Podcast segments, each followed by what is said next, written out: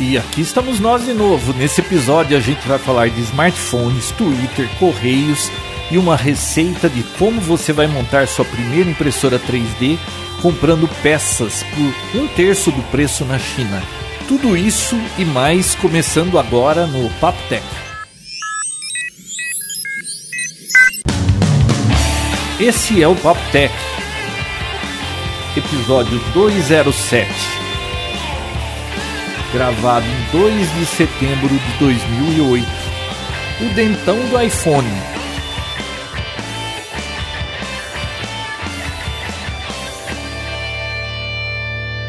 Olá! Olá, Bia. Ah, estou roubando o olá do Vinão hoje. é, hoje nós não temos Vinícius. Ah, para onde que ele ia? É. Mesmo que essa semana ele ia ficar fora? Bom, ele já está fora, né? Daqui, ficando nos Estados Unidos. E ele já está fora do fora. Então, a semana não fora teve, não. Fora, é. Aí fica inviável, né? E olha só, a gente já pode pedir música no Fantástico, João, porque são três semanas de Papotec seguidas. Pois é. E, e quando o Vinícius falou, ah, semana que vem não vai dar para gravar porque eu não vou estar tá aqui. Eu falei, problema seu. Vamos gravar toda semana com ou sem. Então, eu acho que é a primeira vez. Milagrosa, isso é um milagre, gente. Não sei o que está prestes a acontecer, se vai vir um asteroide. Nossa, eu vou ligar o ar-condicionado, tá quente aqui, viu? Nossa, estava 33 graus aqui em Americana hoje. Caramba! E disse que amanhã vai fazer um frio lascado. Que estranho, né? É, vai chegar frente fria aí. Então, aí eu acho, Bia, que é a primeira vez que a gente grava um Papo Tech que o Vinícius não está junto. Pois é, estamos quebrando muitos paradigmas, né? É, pra você ver, né? Na próxima ele estará de volta. Até porque eu queria falar algumas coisas de smartwatch com LTE, continuando aquele assunto que a gente comentou, né? Que a Samsung também está lançando um um Galaxy Watch, mas eu vou deixar para gravar com ele junto, a gente discutir junto. Tá bom. Hoje nós vamos falar de outros assuntos. Então, vamos já entrar no primeiro deles que muito me interessa, que eu, eu segui os seus tweets aí. Aliás, para quem tem o nosso Twitter, é, o meu é @jrgandara e o da Bia qual é, Bia? Garota sem fio. É, mas o meu nem adianta seguir se é por causa de tecnologia, que o Twitter, como eu já disse, é um lugar de discórdia e ultimamente só tá em época de eleição, é só bate-boca de eleição, né? Mas você foi. Não, mas tem gente que quer bater boca, que quer. Você tá afim de discórdia, segue lá o João. Nossa, aquilo lá faz mal pra saúde. Ô, Bia, então, é. É, eu vi que você tweetou, que você foi ver lançamentos. Conta pra gente o que, que você viu lá e depois eu quero discutir ah, com então. você um novo smartphone para mim. Isso vai dar pano pra pois manga. É. Acreditem, gente, o João finalmente vai trocar de smartphone. É, eu estou usando um Moto X de quando? Aquele primeiro de 2014. Esse durou, hein? Olha, durou e, e, e você acredita que nem quem não usa óculos e fala, não, enxergo bem. É, depois dos 40 e fala assim, não, enxergo bem, enxergo bem. Não, mas experimenta esse óculos. Não, eu enxergo bem. A hora que o cara põe o óculos, fala, oh, como eu enxergava mal. E o meu irmãozinho. porque ele estragou? Aconteceu alguma coisa com ele? Não, meu celular tá perfeito. É. Hum. O que aconteceu foi o seguinte: eu, o meu irmãozinho, deixa eu contar essa história, vai, antes de você entrar no detalhe hum. aí. Ele, meu irmão troca de celular cada seis meses, tá? Ah, e, aquele que eu conheci, né? É, e e ele é pior que eu. A cada seis meses ele compra um.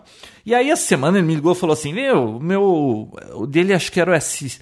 Ah, qual que é o primeiro que veio com a borda da Samsung? Que a borda é curva? S6? É. S8. S8. Ele falou assim: ah, o meu telefone tá com problema, não tá carregando rápido, encaixa o plug e não carrega rápido, não sei o que. Eu comprei aqui, parece que quebrou alguma coisa, eu já pesquisei e comprei uma plaquinha que tem que substituir, então eu queria ir na sua casa para usar a sua lupa iluminada. Você não vai ter que pôr a mão em nada, eu vou fazer tudo. Eu falei, ah, não tem problema, né? Parece que. Viu? Você sabe que essas coisas não saem liso, né? É, é, eu lembro daquela época de informática, quando alguém falava assim, ó, viu, dá uma olhadinha no meu computador, é rápido. Quem não entende é. porcaria nenhuma, acho que isso é sempre rápido. Você é, senta para mexer no computador do cara, tá tudo ferrado, tem vírus, você vai ficar três dias mexendo no computador desse cara. É, é. Viu? Não caiam nessa história. Eu agora, quando alguém me fala, ah, dá uma olhada no meu computador. Ah, eu não sou mais Vai um formatador. Eu não, eu não formato meu há cinco anos. Eu nem lembro mais o que tem que fazer. Pergunta para outro. Ah, eu também não tenho paciência. Eu nunca fui muito de computador, assim. Gosto, gosto mais de mobile, né? Mas mesmo para computador, eu tô com uma versão do, do macOS que nem é a mais recente e eu não tenho a menor vontade de, de mudar. Pior que isso, é só clicar lá atualizar, né? É, é só dor de cabeça. Então, aí ele veio com essa coisa aqui, um baita de um celular bonito, nossa, a, a resolução da tela muito bonita. E, bom, é um belo celular. E as fotos também que ele me mostrou, eu, assim, comparado com o meu, a foto do meu celular é um lixo. Eu não conheço celular que tire foto pior do que o meu, que é um Moto X segunda geração. Mas aí, é. ele foi tentar mexer nesse negócio e ele viu vídeo no YouTube para para abrir a traseira que é de vidro e aí tem que ah, bom, eu sei que ele ficou tentando fazer isso e, claro, ele destruiu o vidro da traseira do celular. E aí, quando a gente foi abrir o celular, né? É que também custava barato depois comprar na, no Mercado Livre, era coisa de 59 reais. Uhum. Aí ele, eu, ele substituiu a plaquinha, aí ele ficou apanhando. Aí o conector dessa plaquinha, eh, haviam dois conectores de RF lá, acho que era do Bluetooth do próprio celular o conector não estava compatível, eu sei que não funcionou o negócio. Aí sobrou para mim ter que dessoldar aquele conector USB que estava bichado da plaquinha original, tirar o da plaquinha nova e soldar nessa outra para ele poder usar isso aí. Bom, fiz tudo isso, botou lá, voltou a carregar. Só que nessa barbeiragem toda, ele destruiu a traseira do celular, ia ter que comprar outra capinha, e também apareceu uma mancha do lado esquerdo na frente e outra no topo em cima. Na tela? Na Não, tela, assim, na tela. Uhum. Ficou uma marca assim de alguma coisa do lado esquerdo e lá em cima também descolou alguma coisa. Ah, e ele já ficou doido com o negócio, né? Bom, eu sei que Noves Fora Hoje eu fui no aniversário de um sobrinho, ele foi junto, ele tá com o S9. eu falei, mas o que, que aconteceu? Ele falou, ah, eu fui no Iguatemi e eu mostrei o celular lá na loja, o cara falou que tinha uma promoção da Samsung que você dava o seu celular, não importa que tava desse jeito, e eles davam mirlão no seu celular. Ele comprou o S9. Oh, aí sim, hein? Parece que custou uns 4 pau, né? E ele, ele deu dele por mil, que tava tudo destroçado e Entendi. pegou esse S9. Ele tirou Muito umas bem. fotos, Bia, impressionante. É. Impressionante. É então. É verdade. Uh, o que eu queria num celular é. Eu tô acostumado com Android desde 2014, tá? Antigamente eu Sim. usava iPhone. Aqui em casa todo mundo usa iPhone, mas eu tô com, com Android e muito satisfeito com isso. Só que Agora vão lançar iPhones novos e, e deve ter um monte de Android novo que está para lançar. É, eu certo. não tenho problema em comprar qualquer uma das duas das duas Plataforma. plataformas. Pode ser iPhone ou pode ser pode ser iOS ou pode ser Android. Minha primeira é assim prioridade no telefone: hum. tela grande, câmera fotográfica. São as duas coisas lá no topo. E se for Android, eu odeio bloatware. A, a Samsung já melhorou com essa história? Muito, melhorou bastante. É, mas chega a ser igual a Motorola, que não vem com nada de lixo? Na verdade, eles têm algumas coisas, assim, mas a Motorola não. Parece que ela é clean, mas ela. A versão mais recente tem algumas customizações e modificações também, só que elas ficam escondidas, né? basicamente aquela, aqueles gestos, né, os comandos. Eu gosto né, muito daquilo. Então isso é customização deles, né? Mais e... do que os gestos, eu gosto das notificações na tela do, do Moto X que você passa a mão, ela mostra aquela coisa toda. Aquilo lá é, é o que eu gosto. Agora, viu? Não é nada que impediria eu de trocar de plataforma, tá? Certo. Bom, os topos de linha. Bom, tem, tem que ver o orçamento também. O orçamento, então, não é problema. Não, não porque. Tá. Eh, Bia, eu não compro um telefone desde 2014. Olha o que eu, eu comprava a cada seis meses. Pensa bem, 2014, faz oito, quatro anos e nós é. já estamos quase no fim de dois. Se bem que eu não lembro se foi no começo ou no fim que eu peguei, eu acho que foi no fim, né? Do Moto X. Ou seja, eu não gastei dinheiro com essa porcaria por quatro anos, então o orçamento não interessa muito porque eu não gastei nada com celular. Eu, se for um, se valer a pena gastar num bom celular, eu compro um bom celular. Agora também não vamos jogar dinheiro fora, né? Dá para tirar o escorpião do bolso, então. Dá. Bom, é, tela grande, com borda infinita e câmera boa, com certeza S9, até o S8, né, também. São dois bons, bons aparelhos e agora você tem o Note, mas não é o seu caso que você não usa caneta, né? Não, e outra. É, Lembre-se da minha péssima experiência com. Era S2 aquele que deu o maior forrobodó aí no, no Papotec, lembra? É, não lembro bem. Foi, lembra né? que eu comprei um, um ah, Samsung e fiquei um mês, foi a maior confusão, não. o negócio não funcionava, acabei devolvendo o telefone. Aquele S4. É, ele ainda tinha o bloatware. Tinha Nossa, aquilo lá veio com um monte de lixo. O, o celular vinha, é. não lembro com quantos mega de. quanto que vinha de memória. É, 50% vinha com lixo. O que, que adianta falar que tem X de memória se meio X é lixo? É, o Android da Samsung começou a vir mais, mais eficiente, vamos dizer assim, a partir do S S6 um pouco, S7 também. Eu lembro que no S7 estava bem legal de usar. É, no S8 é quando teve essa mudança no design grande, né? Foi uma mudança bem radical. Sinceramente. E é... ficou. A TWIS ficou mais clean também. Eu acho o telefone dele bonito, aquela borda, aquela história toda. Mas eu acho isso aí uma firula e, e eu não sei, eu gosto mais de de design no estilo do iPhone ou dos, da concorrência que não tem essa borda curva. Isso aí para mim eu acho. Não, mas não, não é a questão de ser curva, é a questão de ser infinita, né? Com um mínimo de bordas. É, o mínimo você não tem nem onde é. pegar sem você meter o dedão na tela, né?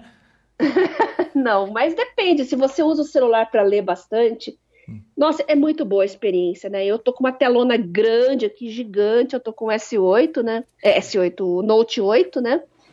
E é fantástico, né? Esse meu aqui, acho que é 5 e quanto? Sim, 4.7? O, é, o Moto X, lembro, acho que é 4.7. Então. Eu gostaria meu... algo um pouquinho maior, tipo 5,5. 5,5 é pequeno, João, perto do que tem hoje, dos ah. topos de linha. É pequeno. Deixa eu ver, moto. Ó, o, o, Note 9, o Note 9, que é esse que eu fui essa semana, ele tem 6.4. 6.4? Tá? É. E já que a gente vai entrar no campo de iPhones daqui a pouco, hum. os rumores estão falando que vai ter um iPhoneão, que vai ser o maior iPhone já feito, que vai ser 6.5. Ó, minha tela é 5.2. É, topo eu teria linha... que ir para um 6, pelo menos. É, topo de linha é 6 no mínimo, hum. tá? Não espere menos que isso. É... Mas é ótimo, né? Você gosta de ler bastante, né? Sim. Ou você ainda lê muito do tablet? Não, eu, go... Não, eu leio em iPad. É, é, é telefone para mim, é, quando eu saio daqui, é óbvio que eu uso o telefone, mas eu, eu sou o tipo do cara que fico praticamente a semana inteira em casa. Então, o, o meu acesso ao mundo digital principal é desktop para para assim, para muitas coisas e para ler e notícias, essas coisas, Twitter, é, tipo, Facebook eu só uso no desktop, Twitter eu só uso no iPad, entendeu? Então, é iPad Entendi. e desktop. Celular para quando eu sair de casa para me entreter em fila ou em lugar chato que que você não tem nada para fazer. Entendi. Bom, é... eu gosto muito de tela grande, porque eu também gosto de ler. Melhor aproveitamento de tela possível. E pelo fato de ser OLED, né, tecnologia, tecnologia OLED, AMOLED, é aquela que os pixels, é, os pixels pretos, na verdade, são pixels desligados, né? Então acaba sendo muito confortável quando você usa no modo dark, né? é, em aplicativos de RSS, aplicativos do, de ler mais tarde, o próprio Twitter, qualquer aplicativo que tenha o modo escuro, né? O Instapaper é... tem isso? Eu gosto daquele cinza, daquele e... cor de papel dele. Não, mas sendo OLED, o OLED é um pixel desligado, Ju. Uhum. É até uhum. melhor para tua visão, né? Na realidade, e o OLED disso, tem luz, você quer dizer? AMOLED. O OLED, a AMOLED é mais ou menos a mesma tecnologia, né? É, é aquele e, que e o pixel, pixel tem luz é própria, preto. então não é uma luz apagada atrás, né? Não, é um pixel preto, preto mesmo, uhum. um pixel apagado, né? Então é muito para quem gosta de ler, Hum. Eu acho que as telas com essa tecnologia. Os iPhones usam essa tecnologia? Então, o, o iPhone 10, esse que saiu agora, é, eu acho que ele é o.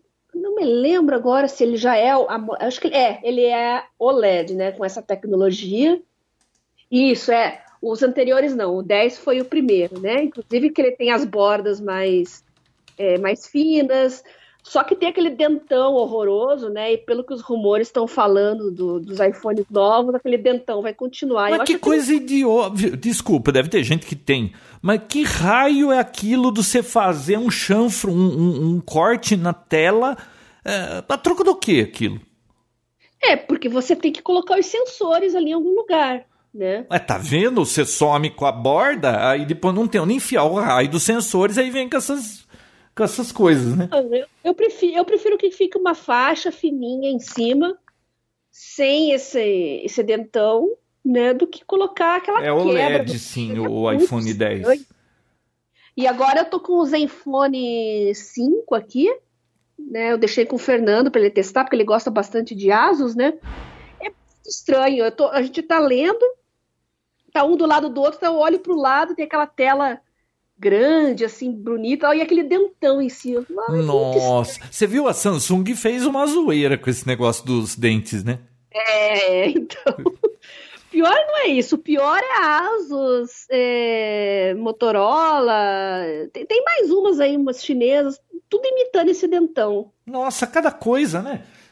Tanta coisa para copiar, vai copiar esse chanfro. É. Ô, Bia, então, gente... então vamos lá, ó, resumindo.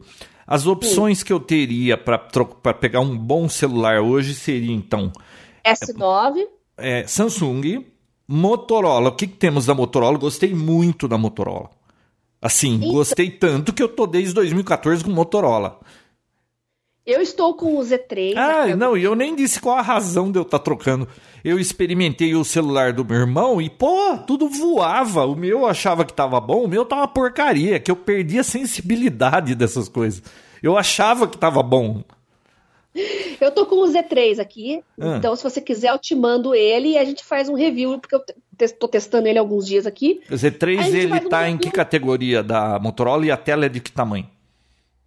Ah, eu não lembro de cor. Vamos ver aqui. Z3 da Motorola? Moto Z3. Deixa eu ver. Moto Z3. Screen Isso. size. Deixa eu ver aqui. Aqui. Z3 6 pole... né? É 6 polegadas. 6, é, então. 6.01. Quer dizer, tá dentro do espectro que eu espero. E o display dele é AMOLED? AMOLED. Tá, uh, 1080. A câmera, eu a câmera, ah, e a, a câmera, hein? Eu, tem eu... as melhores, eu acho que a Motorola não tem as melhores câmeras, mas eles deram uma boa melhorada recentemente, né? É, a linha Z, né, que é o topo de linha, para quem não sabe, eles têm o Z, tem o G, tem o E, né? Uhum. É, a Z é a que tem a, costuma ter as configurações melhores, né? Ele não tem um processador de topo de linha. Se eu não me engano, o Snapdragon dele é o 63. Se você tá com o Google aberto, você dá uma olhadinha, mas é da série 600, tá? E que mais? É que ele tá carregando aqui, não tô com ele aqui.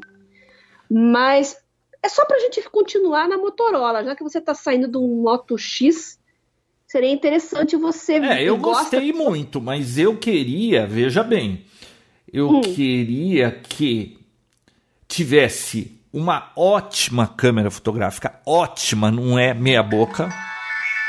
Nossa, de onde veio esse barulho? Não tenho nada que faça esse barulho. Muito estranho. Então, eu queria que fosse uma. Já que eu vou ter que gastar dinheiro, é um Snapdragon 835, tá? Ah, é 800 então? Tá. É 835. Ah, tá. É melhor do que você esperava? Eu não lembrava disso. Eu não lembrava disso. Bateria 2 Mas... mAh. É... Então, eu queria que a câmera fosse muito boa. E é. a tela Mas grande. Se você quiser, eu te mando um Samsung para você testar também e comparar as câmeras. O que, que você tá. acha? Tá. Ah, tudo bem. Tá, e aí a gente faz o review juntos, né? É, então, ah. aí seria o quê? Samsung S9 contra esse aí esse Motorola One e OnePlus aí que tá se falando, hein? Que, que vazou um monte de foto, mas ainda não, não tem é, as especificações, ele, né? É, é um redesign, né? É, vai sair do design convencional, que alguns já dizem que é antiquado, né? vai ter as bordas que você critica aí, mas a tendência de mercado tudo é, é, é ir para esses displays infinitos, né? Então, mas o Z3 ainda segue o design tradicional, João. Ele tem uma tela bem grande, é fininha as bordas, mas não chega a ser o, o, o display. É, eu tô vendo a aqui a cara do Z3, nossa, ele parece é. o meu. Então, é isso que eu tô falando. Tem gente que acha esse, esse design ainda antiquado, né? É, mas, isso é... não. É, é, assim, é legal ter um design bonito, mas para mim, tendo tela muito boa, câmera muito boa é o principal. Não vai ser pelo design que eu vou deixar de comprar um telefone que ganhe nesse, nesses quesitos. Certo. Então, mas o One tem o dentão, né? Ainda não tá oficialmente. Ah, e o One tem o dentão? dentão? Tem o dentão. Nossa. Ah, então, pois é. Hum. Mas testa o Z3 e hum. testa um Samsung. É claro que o Samsung é superior em termos de desempenho, você vai perceber isso. Mas eu acho que câmera para Android é difícil bater a Samsung, viu? Os dois topos de linha dela, que são a família S e a família Note. É, então, porque as fotos que ele tirou lá, olha, lembra quando eu falei assim que quando tiver uma câmera no celular que comece a concorrer com a qualidade de fotografia da minha DSLR, eu vou parar de ficar carregando estrambolho. O, acontece, acontece que o tempo foi passando, eu acabo não carregando o trambolho, porque é muito trambolho, e eu não tiro foto porque a câmera é uma porcaria. Então, tá na hora de eu ter uma câmera melhorzinha no celular.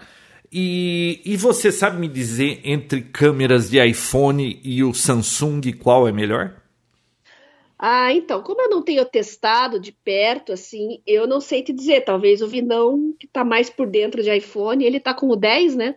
É, mas ele vai saber comparar com o que tem do Samsung? Não, o, que ele pode fazer é te mandar algumas fotos e você analisar. Tem que ver se tá do teu gosto, né? Bom, também eu posso muito bem pesquisar aqui as fotos de iPhone 10 e do, do, do S9 e eu mesmo olhar, porque deve estar tá cheio na internet. Né? É, mas tem muita sacanagem. É melhor você mesmo fazer as fotos. O povo. Ah, o povo é viu? É sacana, a Samsung sabe? já fez isso, mas será possível é, que ela ia fazer de novo, usar uma, uma ah, câmera reflex para bater a foto e falar que é? Mas é que tem muita gente que coloca, né? E aí você pega de usuário. Ninguém. Eu não boto a mão no fogo por ninguém. Eu vejo foto assim, eu não acredito. Tô falando foto da dos releases de lançamento e tal. Alguns fazem outdoor. Eu não acredito em nada, eu prefiro ver na, na vida real, no dia a dia, né? Sei. Então, pessoas que fazem, pessoas de confiança, assim, que faz review de aparelho, vale a pena dar uma conferida. Um... E cuidado com os Apple maníacos também, os Apple fags, eles tendem a exagerar, né? Eu não sei se existe Android maníaco, mas enfim. Eu... Ai, Bia, existe maníaco de tudo, todo né? lado, né? tudo. É, tem de tudo, né? É complicado. Mas enfim, a. Nossa, a... lembra do God Jobs? Isso aí é para quem é velho de Poptech. Foi, foi uma fase muito legal. Ah, mas hoje tem o John Gruber, tem alguns analistas aí que o tempo passa, o tempo voa e eles continuam é, Mac, MacFags, como. É, então, como eu, na realidade, eu não, eu não tenho muito esse negócio da marca. Eu posso eu pulo de galho em galho conforme me convém. Certo. Tá? Se o que eu estiver procurando é, tiver na, na plataforma que não é a que eu estou usando, não tem problema, mudo de plataforma. Isso aí já foi no passado, eu já fui mais. Eh, eu restringia mais a coisa porque eu gostava. Agora não, imagina. Uhum. Eu quero um telefone bom. Ah, e outra coisa, hein? É, hum. Também tem a história de duração de bateria, né? Que parece que esse Moto One Plus aí, a bateria vai durar dois dias. É, é outra coisa que só usando. Porque o problema é o seguinte, João, tudo depende também do uso que você faz, mas também dos aplicativos que tem. Porque hum, o Facebook, por exemplo, eu percebo isso em todos os aparelhos que eu testo. Se eu tenho o aplicativo do Facebook, olha, é uma desgraça, não só em termos de autonomia, mas também às vezes de compatibilidade com outros aplicativos, porque vocês sabem, o Facebook ele está ali no celular, ele está olhando todos os seus processos, tudo que, que ele está fazendo, ele está monitorando, ele olha os aplicativos de terceiro que você usa, ele fica ali apurrinhando. Ele concorre em acabar com a sua bateria com o Waze? mas, mas o Waze você usa só quando está usando. É ou não é? Bom, claro que eu uso só quando eu estou usando, o mas. Facebook não, o Facebook ele tá o tempo todo ali em plano de fundo. Tudo que você está fazendo no celular. Ah, mas é, é estão... muito raro eu usar um Facebook num celular. Muito raro isso. Tá não, sempre offline. Melhor nem instalar, então. Não, fica offline. Então, mas mesmo que você instale, se você coloca o seu login a senha, é, ele fica ali, sabe? Mas se você, você tá... colocar offline, ele não fica mandando nada, né? Não sei. É, né? eu saio dele, eu vou lá, clico lá em cima à direita, Faz sair. E, e aí ele ah, para sim. de ficar pipocando coisa na minha tela. Agora entendi, faz um logoff, exatamente. É, porque é, é, muito raro eu querer ver Facebook em ah, é, smartphone, né?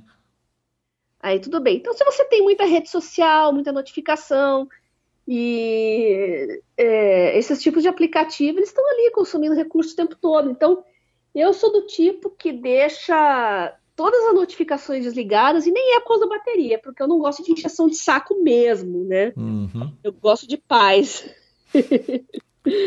Bom, eu tanto é que eu uso um, um iPod para caminhada para eu não escutar uma notificação e não ter que lidar com isso, ficar controlando notificação toda vez que eu vou caminhar.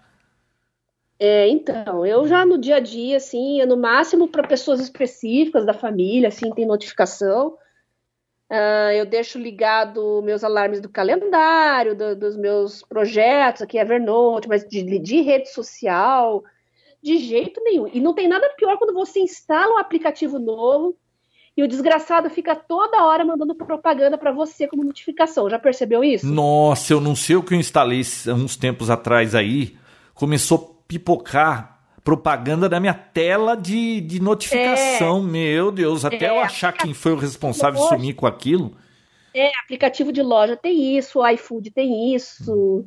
É, os de transporte, aí Uber 99, acho que eles têm isso também, porque às vezes eles falam ah, promoção, desconto, não sei o que lá, e aí fica notificado. Eu acho um saco isso, eu desligo tudo. Ô Bia, você é uma usuária de Android, né? Isso, eu tô usando o Note 8 agora. Tá, é um Android grandão para para quem usa bolsa, né? é, exatamente. Sei. Qual é o tamanho da tela disso aí?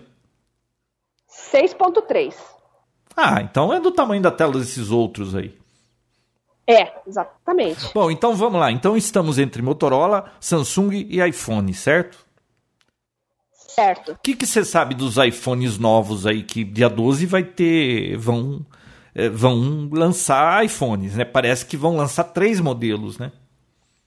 É, tinha muito rumor correndo, muita história. Alguns estavam falando até de Apple Pencil, né? Que é uma caneta. A, can, desculpa, a caneta que já é usada na família do iPad Pro, né? Mas eu acho difícil que façam uma caneta para iPhone, né? E é o que tudo indica, pelos rumores, parece que não vai ter mesmo. Não vai ter. Ah, Bom, também eu não vejo. Você, qual que é a aplicação dessa caneta? E você usa muito isso porque você deve fazer muita anotação. Mas Sim. será que tanta gente faz anotações assim? Não. a maioria acho que não. E além disso, tem a questão também da. Deixa eu lembrar aqui. Eu vou abrir aqui para ver minhas anotações. Ah, sim, dois chips, né? Que é a grande novidade, segundo os boatos, né? De iPhone? O que é engraçado. Esses outros têm dois chips? Então, todos os Androids aqui têm. No caso do meu e dos topos de linha, eles têm um modo dual, que você pode usar as duas bandejas para dois chips, hum. ou então colocar um chip e um cartão de memória. Tá. Então, ele é um chip assim versátil, vamos dizer, né? A ideia que está circulando aí agora com os rumores é que a Apple também colocaria esse espaço para dois chips. Mas é uma coisa que está em desuso, né? Eu, por exemplo, nunca vi necessidade de eu ter dois chips. Eu nunca. É, talvez gente que faça muita viagem internacional, que viaja e compra um chip novo. Para esse tipo de usuário, tudo bem, né? Mas eu acho que ou tá chegando meio tarde, ou para a Apple, não sei porque eles demoraram tanto para implementar isso, né? Bom, sei lá, né? Então, mas e o que, que você sabe dos novos iPhones aí de rumores? Que, que parece então, que vai ter um é... para substituir esse 10, né?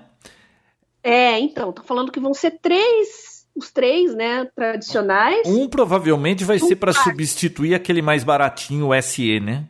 Isso, vai ser um novo SE, né, finalmente, porque muita gente está querendo atualização daquela dessa linha que é o modelo de entrada, né? Talvez esse seja um pouquinho menor, então tem o hardware do iPhone 7, o que não é nada mal se a gente considerar um iPhone de entrada, né? Então eu acho que tem um público grande para esse aparelho, né? E aí seria o substituto do iPhone 10 e Bom, agora é aquela é, história da linha S, não é número cheio, né? Pro tipo, o iPhone atual é o 8, né? O atual é o 8, né? Seria o 8S? 10, né? É, mas aí não então seriam quatro telefones, porque é, seria o novo SE, o 10 quatro. novo, o, o 8S e o 8S Plus. Exatamente, aí ficariam quatro, né? Quatro aparelhos novos. Ah, tá. E esse Plus, em que tamanho que é a tela? Qual Plus? O do o iPhone. Ai, eu não lembro. Sou péssima para memorizar tamanho de tela, porque é tanto aparelho que a gente vê e testa hoje, né? Tem que dar uma pesquisada rápida aí. É porque... Mas o 10, você tem que lembrar que como ele tem a, a, borda infinita, ele tem uma tela grande, mas o aparelho ele é menor que o 8. Tá. Mas Na eu acho mão, feio aquele negócio comprido. Parece que aquele formato lá tá errado, sabe? Aquilo para mim tá errado. Não, mas ele não é tão comprido, não. Ele é, ele é, Você olha, pega na mão e fala, nossa, parece um iPhone pequeno. É, mas uma puta tela esticada para cima, né? Ó, é 5.8, é, é 5,5, iPhone 8, 4.7. Nossa, tá uma confusão aqui. Deixa eu entrar na Apple, que lá é mais fácil. Você tá falando do, do 8, né? É. Não, mas aí seriam os novos. Será que eles vão mudar tamanho de tela? Pois é. Só esperando para ver, né? Estão falando, os rumores dizem que o maior, né, o que tem a tela maior, vai ser tela de 6.5. Uhum. Ah, seria um tamanho bom. É, é uma telona.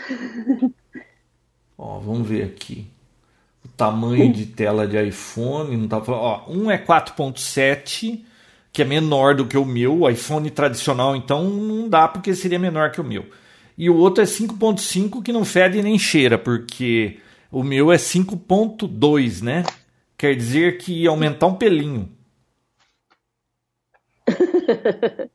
é, é, estamos falando de tamanho de tela, né? Isso. Então, e lembrando que o 8, ele é um. Ainda mais tem o Plus também, né? Não, é o Plus ele que eu tô é um falando, não é? Ó. Ah, você tá falando do Plus? Dois. Ah, não. Ah, ó, tá. aqui tá assim: dois tamanhos. 4.7 e 5,5. Esse não é o Plus, então o Plus é maior ah. ainda. Deixa eu ver aqui uh. se tem iPhone. Deixa eu ver aqui, cadê? Eu achava que o maior iPhone era de 6, mas eu não lembro muito bem.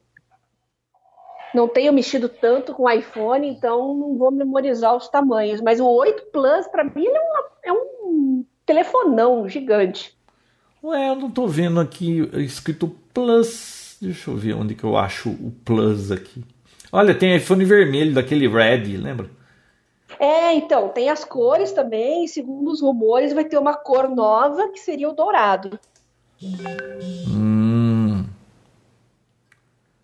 Ué, não tá falando iPhone Plus, 8 Plus. O iPhone é resistente à água agora, é? Demorou, hein?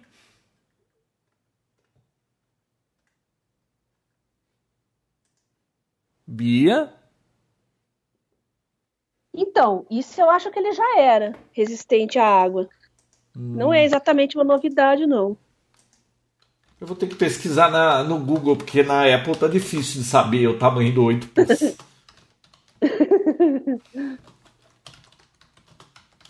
Vamos ver. É 5.8. Não, o 10 é 5.8. O 8 Plus é 5,5. Nossa, essa tela não é grande. Não, é que o aparelho é grande. Por isso que eu tô confusa, assim, eu fico tentando lembrar de cabeça, porque na, na mão é, o 8 parece um monstro, né?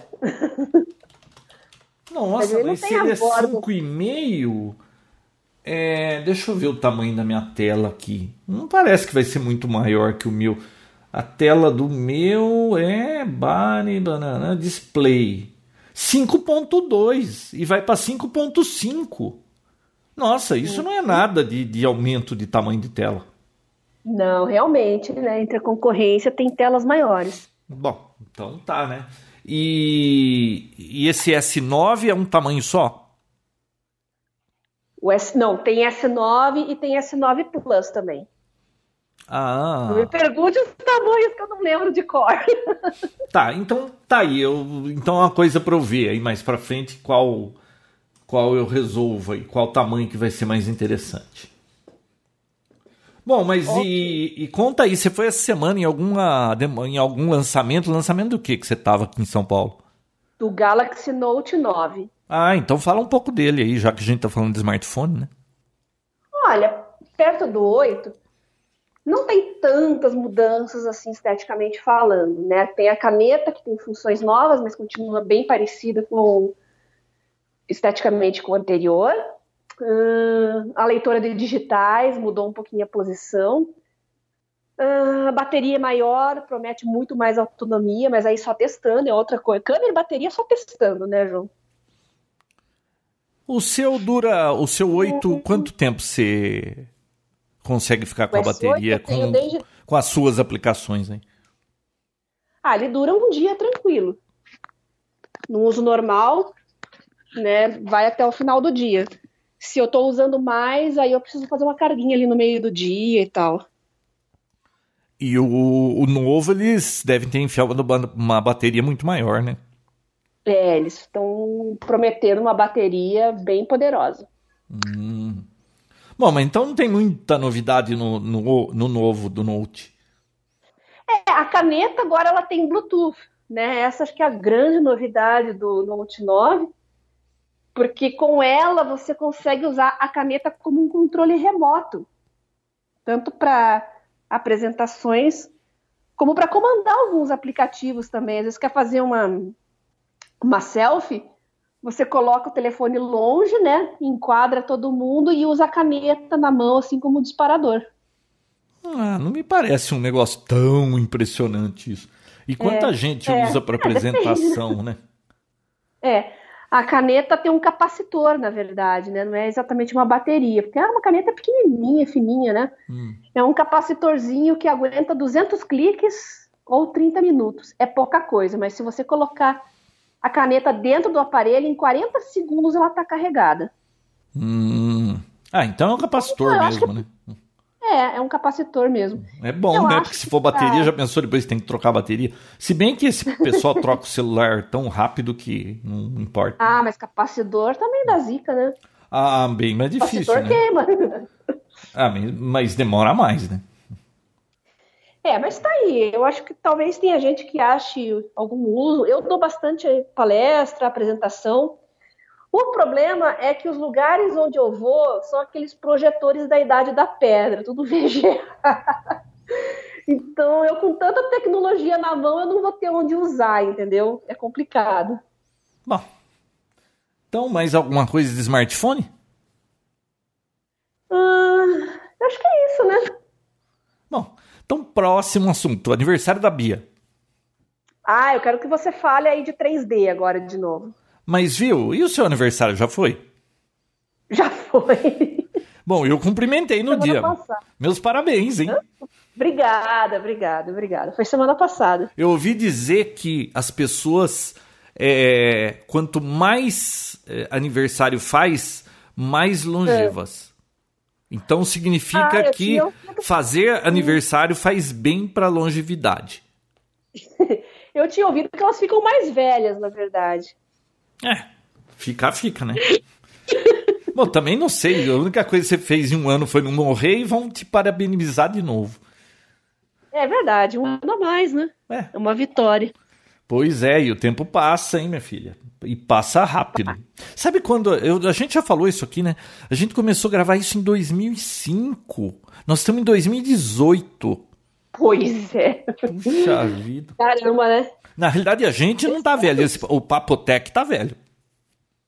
13 anos de Papotec, é isso? Pois é, dois, deixa eu ver, 2005, 2015, é isso aí, 13 anos. Tudo bem que os intervalos às vezes são meio longos, né? Não, tudo bem que deve ter tido intervalos de 5 anos aí. Não, eu acho que não ficou um ano sem gravar, né? Mas tem época que a gente grava mais, tem época que não grava muito, tem que ficar no pé, é um problema, né? É a, a, Bia desapareceu esses dias aí. Eu tava pensando, eu gravo sozinho, mas eu vou ficar falando sozinho. Ficar falando monólogo, assim, papotec monólogo. É, então. Aí não dá, né? Não, nem, eu me aguento. Eu tomo os meus remédios aí, às vezes eu tenho uns altos e baixos, mas o que aconteceu é que eu precisei tomar um antistamínico e antistamínico dá muito sono. E aí você ficou três dias não é dormindo, né? Não é raro acontecer, João. Às vezes eu tô lendo, eu tô sentada, eu durmo sentada. Nossa. Quando eu tô tomando esses remédios. É muito louco. Para eu dormir tem que estar tá tudo certinho, a temperatura tem que estar tá nos 18 graus, não pode ter luz batendo na minha cara, é, não pode ter nada. Passou um mosquito no quarto, pronto, já me acorda. Mas eu, sem medicação, eu sou assim também, eu tenho sono bem leve. Em compensação, minha esposa dorme no menu do filme que vai começar a assistir. Ah, aqui é, aqui é igualzinho. É, né? Coloca o filme, às vezes deu 15 minutos de filme já tá, já tá roncando. Ô, Bia, antes de entrar no 3D, teve continuação a treta do Twitter, né? Qual das tretas? Ah, qual? qual? É, você lembra que a gente falou que tava. Ah, tava estavam acusando de. Ah, não, essa do petista a gente já falou, do mensalinho ou não? É, a gente já falou. Né, que, que parece que os petistas lá estavam não, acho que a gente não falou nisso, né? Ou falou. É, falou, que eles estavam. Tava, bombando a treta na. na eles estavam pagando para influenciadores digitais, pagavam 1.500 conto, às vezes até 2.500, dependendo do número de seguidores, para você falar bem de, de candidatos do PT. E aí um monte de gente começou a falar bem daquele cara lá, que eu esqueci o nome do, do único estado que sobrou PT lá. Do Piauí. É do Piauí? E, e aí começou, de repente, um monte de gente da Vila Madalena falando bem do Piauí, gente que nunca foi pro Piauí. Aí desconfiaram, é, descobriram a treta, né? confiança, né? Porque o cara é muito ruim, além de tudo. É.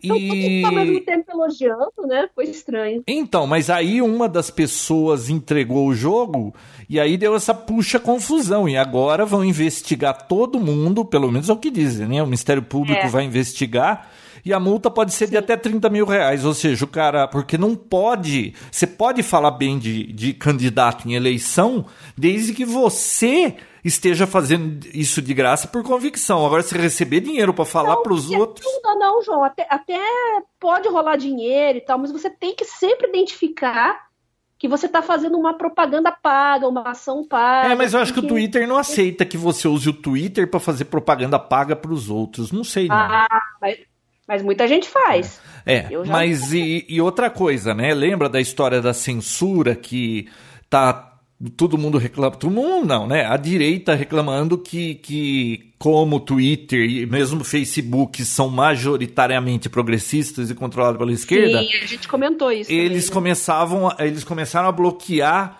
é, muitas contas da direita. Aliás, muito estranho, não bloquearam conta de ninguém desses envolvidos da esquerda. É curioso o, o dois pesos, duas medidas do Twitter. Eu só sei de uma coisa o CEO do Twitter, lá, o Jack Dorsey, vai ter que falar com o Congresso americano ou com o Senado, não sei, uhum. sobre essa censura que nos Estados Unidos também estava acontecendo. Ou seja, é realmente tá o mundo inteiro desconfiado desse negócio, né? E tem o Shadow Ban também, né? Esse aí é da onde? Esse acontece no mundo inteiro. Eu até testei aqui comigo, né? Acho que eu não lembro se eu comentei isso mas eu criei uma lista aqui no Twitter só de perfis de direita. Hum. E comecei a comparar os tweets que apareciam para mim na lista, fora da lista ou sem lista nenhuma. E eu percebi, assim, que tem. Eu rolava a timeline e várias pessoas não apareciam. Aí eu entrava no perfil delas e eu via que tinha vários tweets novos, assim, que não tinham aparecido para mim. Ah, isso estava acontecendo comigo também. E outra coisa, eu perdi 100 é, seguidores numa tarde. Sumiu assim, puf. Eu perdi 3 mil numa tarde. Bom, se, se eu mas perder 3 aí... mil, eu fico menos mil, porque eu só tenho 2 mil, né? Mas... É, mas isso aí, isso aí é a limpeza, entre aspas, que eles fazem de tempo em tempo para pagar robozinho, essas ah, coisas tá. assim, né?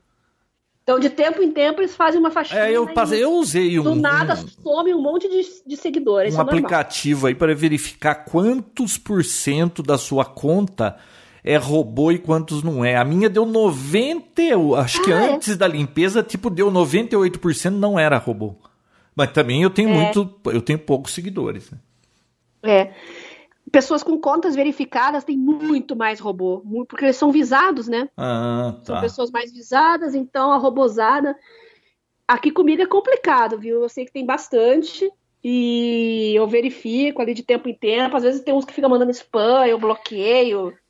É raro eu bloquear alguém, mas quando eu bloqueei é por causa de spam. Hum.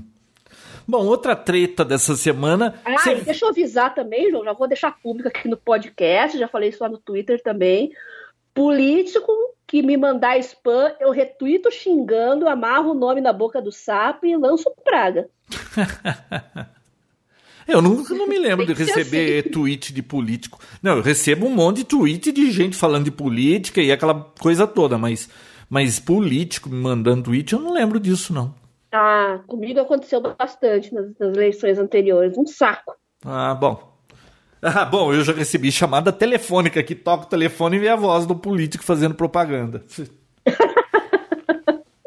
Isso acontece também. Isso também viu? Acontece. E os Correios? Você viu a nova roubada? Nossa. Cê, fala sério, hein? Olha, os Correios resolveram que agora eles vão cobrar uma sobretaxa de 15 reais. Antes eles cobravam 12 uhum. reais para quem pagava tributação de alguma coisa. Quando passou de 50 dólares, cobrava essa taxa que eles falavam que era taxa de armazenamento. Agora eles resolveram cobrar 15 reais e qualquer pessoa. Se você comprar um, um, um negocinho de 5 reais, eles vão te é. cobrar. É 15 reais e olha a desculpa para manter a excelente qualidade do serviço. Primeiro que eu não Ué. sei que excelente qualidade eles estão falando de coisa que eu compro em novembro do ano passado e chega em julho de, do ano seguinte. E agora eles querem cobrar 15 reais para manter essa qualidade que é um lixo. E, e outra, é, é uma extorsão esse negócio. Como é que pode um negócio desse, né? É só em país de, de, é. de cidadão banana mesmo pra gente aceitar isso, né? Num, num é, monopólio estatal. Agora, o Proteste entrou com reclamação, o Procon entrou com reclamação. Uhum. Eu não sei se vai dar em alguma coisa isso tudo. Mas então agora, quem costuma comprar qualquer porcaria lá fora, lembre-se que vai ter 15 reais sempre. E os Correios é. vão extorquir com essa com essa com esse procedimento, 90 milhões de reais por mês é a previsão. Dureza, né? Fala sério, hein? Complicado. É, eu tuitei sobre isso também, O Gordo Geek até me respondeu, eu dei retweet nele, talvez você tenha visto lá, que ele justificando o motivo e tal. E eu respondi, eu falei, o problema não é esse, o problema é que você vai pagar a taxa antes da encomenda chegar, né? Quem garante que a encomenda vai chegar? Tanta coisa minha não chegou. Não, e né? outra, isso adiciona burocracia, porque você comprava alguma coisa, essa coisa chegava na tua casa. Agora você compra alguma coisa, você tem que entrar no site dos Correios, documentar, é, pagar olhando, um boleto. Aí quando chegar, emitir boleto, é. pagar boleto. Fala sério, hein? Por que, que você vai simplificar é. se você pode complicar? É para muita gente desanimar e não comprar mais fora, né? Não, eu, eu, eu já não estava comprando mais por conta de demora na entrega. Então eu, assim, é, Raramente eu estava comprando coisa. Ultimamente tem chegado mais rápido, coisa de um mês. Mas agora estão querendo cobrar essa taxa aí. Então, às vezes você vai comprar uma. Eh, tem tanta quinquilharia legal para você comprar que custa baratinho, que você paga 5, 7 reais, o frete está incluso, pronto, vai ter 15 em cima. Eu prevejo que nessas, nessas primeiras semanas vai chegar muita coisa, vai ter gente que não vai querer pagar os 15 reais e vai abandonar o pacote e eles vão ter que devolver para o destinatário, vão ter um prejuízo. Ah, mas olha, falar sério, hein? É muito difícil. Esse país é muito complexo. Muito, muito complexo. aliás, eu vi uma notícia semana mais desanimadora ainda. O Brasil, ele gasta por ano um plano Marshall. Sabe o que é um plano Marshall? É aquele plano Sim. que os americanos é, colocaram dinheiro para erguer o Japão depois da Segunda Guerra e reergueram o Japão. o Japão. E o Brasil gasta toda, né? um plano Marshall por ano na educação e o que, que a gente conseguiu? A educação de hoje está no nível zero de qualidade. De 38 países, acho que a gente é o, o 37. É. É só um país da África lá que é pior que a gente. pessoas, sete a cada dez jovens são analfabetos funcionais, né? Não, e o que é pior, são analfabetos funcionais eles saem do ensino médio sem saber matemática e português e vão para a universidade. Agora, você imagina o que sai de uma pessoa que chegou na universidade e não tem uh, português e matemática. É, não sabe é, interpretar é texto. Não sabe escrever. Que, aliás, falando nisso, o ministro da. o ex-ministro da, da Educação do PT, né? O, o, que é o candidato aí poste do Lula é, ele postou um Twitter, um tweet essa semana passada, em que ele errou o, uma frase em português. O cara era ministro da Educação. Virou meme, claro, né? Mas, não, viu, tá difícil a vida aqui no Brasil. O problema é que gasta-se muito oh. dinheiro, gasta errado. E aqui o que um burocrata decide numa tarde de segunda-feira, numa sala dessas repartições públicas, pode levar 50 anos para a gente se livrar dessa decisão. Tá vendo que a coisa não está funcionando e o que, que eles fazem é. não está funcionando. Então a gente precisa pôr mais dinheiro e não ver o porquê não está funcionando, né?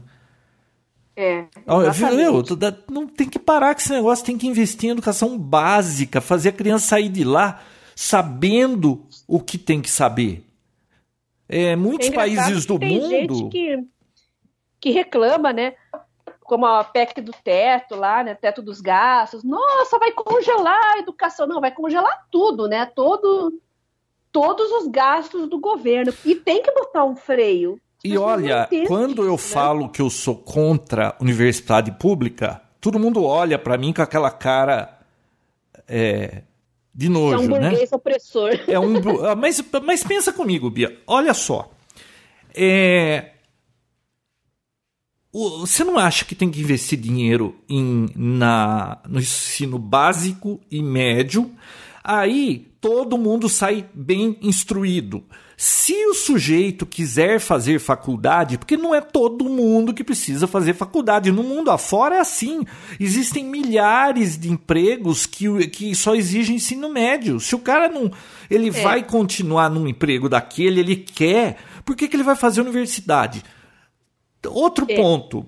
Tudo bem, o Estado pode ajudar quem tem dificuldade, uma, uma certa parcela, a fazer universidade investe em, em ensino médio, o cara sai bem de lá, aí ele pode fazer uma universidade o Estado empresta o dinheiro para ele pagar uma universidade. Universidade privada. Acaba com a pública. E aí, é, ele, depois que se forma, devolve o dinheiro, porque viu? Que história é essa? De, de, é. A população vai ficar sustentando todo mundo que quer fazer universidade? Você tira dinheiro de outro lugar para resolver o problema de outros. Eu acho que não é certo. Agora, por, por que eu não acho certo universidade pública? Primeiro, que aquilo é um ralo de dinheiro. É, eu já falei aqui alguma vez, Bia, as quatro maneiras de gastar dinheiro? Acho que sim. É, mas deve ter muita gente que não lembra. Então eu vou repetir. Olha, existem quatro formas de se gastar dinheiro. A primeira delas é você gastando dinheiro com você mesmo. Você vai querer a melhor qualidade e o melhor preço para aquele produto. Você não vai jogar dinheiro fora, porque o dinheiro é seu e não dá em árvore.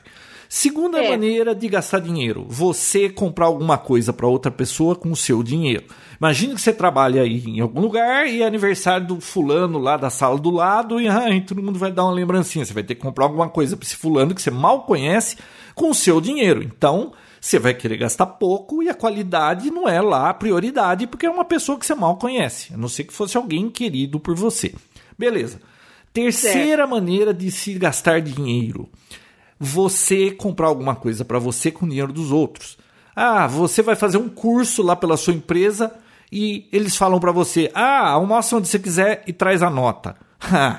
Você vai querer comer num bom lugar, você quer uma ótima qualidade da comida e você não está preocupado com o preço porque não é você quem vai pagar.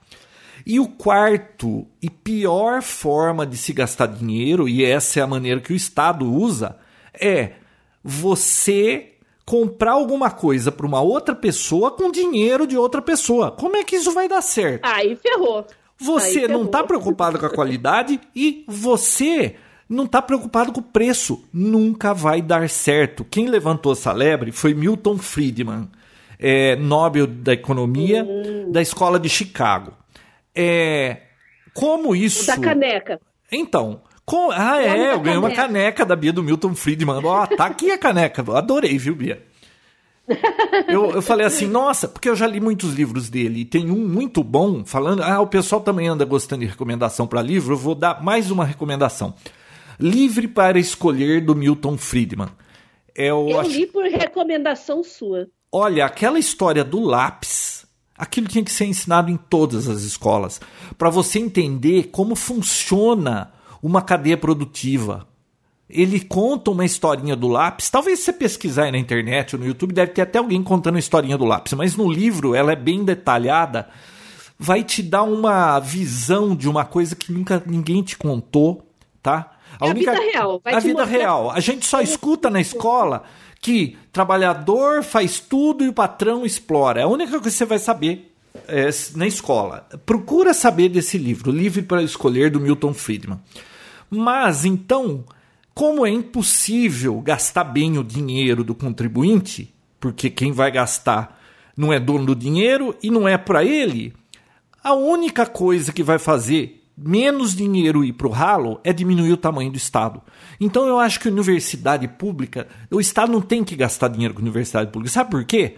Porque normalmente as universidades públicas são as mais concorridas e elas custam muito dinheiro, tem muito proselitismo, eles vivem enfiando dinheiro em coisa que não precisa. Eu conheço muito bem a USP em São Paulo sabe?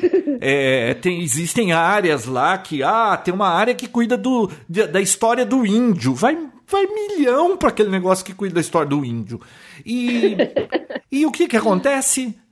Quem que entra em escola, em universidade federal? Quem pode pagar. A maioria absoluta é quem pode pagar.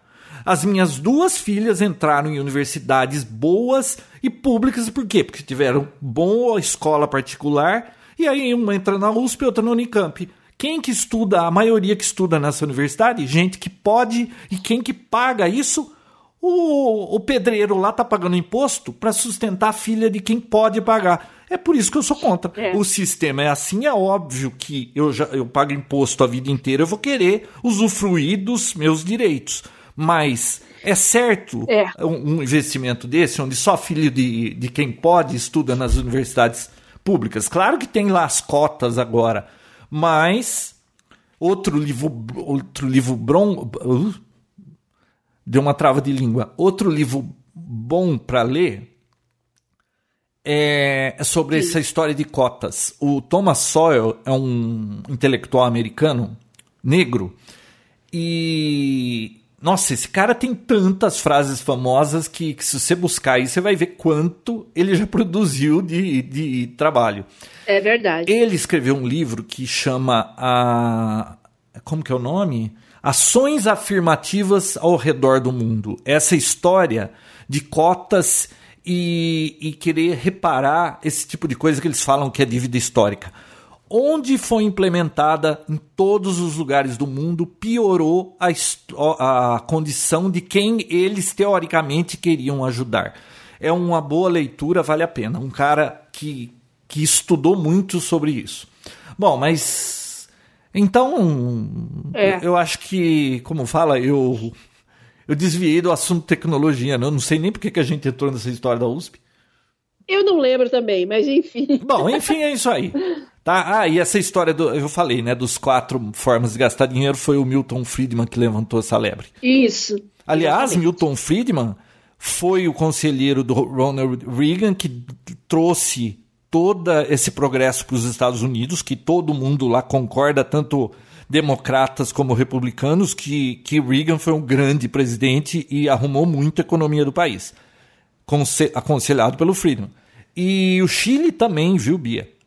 O, ah. na época do Pinochet, né, que era ditador, ele chamou é, alunos da escola de Chicago para mexer na economia e aquilo lá deu um, uma boa solução para o país e hoje que é democracia eles progrediram economicamente graças a esse essa escola de Chicago, tá?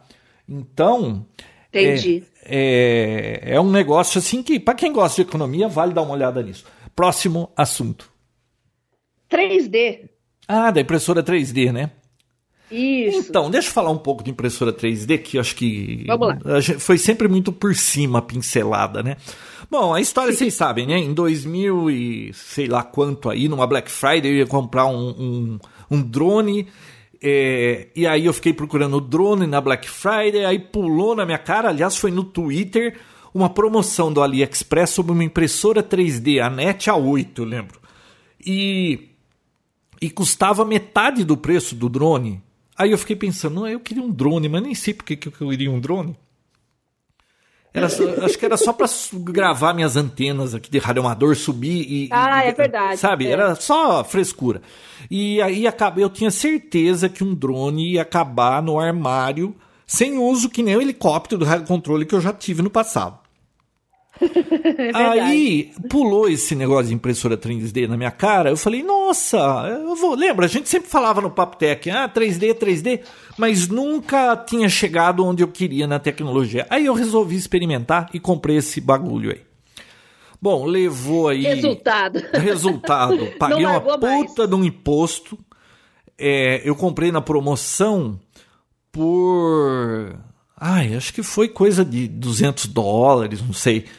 Só que aí chegou aqui, como o preço normal não era esse, era coisa de 400, é, eles não quiseram saber, meteram a caneta, puseram como se o valor do negócio fosse 400 dólares. E aí, como eu já tinha levado meses, eu comprei em outubro, o negócio chegou em fevereiro, eu não ia ficar batendo boca para questionar o, o, imposto, né? Eu paguei e aí trouxe o brinquedo para casa. Montei aquele negócio. Aí você decidiu recuperar o investimento, né? Não, não, não foi com isso aí. Aí eu montei esse negócio, comecei a brincar. Nossa, a hora que eu comecei a usar, só saía porcaria, né? Igual eu sempre via e por isso que eu não comprava uma impressora 3D. Todas as feiras que eu ia, só saía lixo daquilo. Você fala, nossa, isso não serve para nada, né? Só que aí eu comecei a pesquisar, ver vídeos, estudar, e eu fui melhorando, melhorando, melhorando. Eu, aí eu consegui fazer um monte de peças, de coisas com uma qualidade que já era razoável para as aplicações que eu queria. Então, é, tudo quanto é coisa que eu ia. Sabe, eu faço muito projeto de eletrônica, ah, precisa de um, de um gabinetezinho, precisa de um suporte, precisa de um negócio para segurar uma peça assim, assado. precisa de um. Eu preciso montar alguma coisa mecânica e precisaria ter um braço ou, ou sabe, dá para fazer muita coisa com aquilo. Se você aprender é. a usar um software de CAD básico aí e, e tiver uma 3D, Sim. nossa, você vai ficar brincando de Deus. E aí tem também, para quem não, não quer se envolver com criação, tem aquele site Thingiverse que tem quase um milhão de coisas que as pessoas criam e compartilham. Você só baixa e imprime na sua impressora 3D. Uhum. Bom, aí gostei da brincadeira, aí eu peguei e falei, não, agora quero uma melhor. Aí eu pesquisei e existia uma impressora que chamava Original Prusa MK2, que estava bombando, considerada em 2017 a melhor impressora pelo melhor preço era uma impressora que custava acho que 800 dólares, 700, alguma coisa assim, o kit. E, e ela produzia material comparado a impressoras que custavam duas, três vezes esse valor, sabe? Impressoras de 2, 3 uhum. mil dólares. Aí eu peguei e resolvi comprar uma dessa também. Aí eu comprei uma dessa. Chegou, montei o kit. Nossa, a qualidade melhorou muito, muito. Do, da que eu tinha. É. E aí eu fiquei com duas impressoras aqui. Aí eu falei assim: ah, vou me livrar de uma. Claro que o tio Alceu falou, eu fico com essa. E foi pro tio Alceu, aquela Anete A8. Bia, aí o que, que aconteceu? Aí eu comecei a fazer peças que dava para usar na minha empresa. Aí eu falei assim: ah, quer saber uma coisa? Vou comprar uma profissional agora, porque ah, essas mais simples aí desses kits que a gente usa, vocês veem que elas são abertas, tá? E impressoras abertas, vocês conseguem imprimir só um tipo. Não, dá para imprimir qualquer tipo de material, a maioria deles.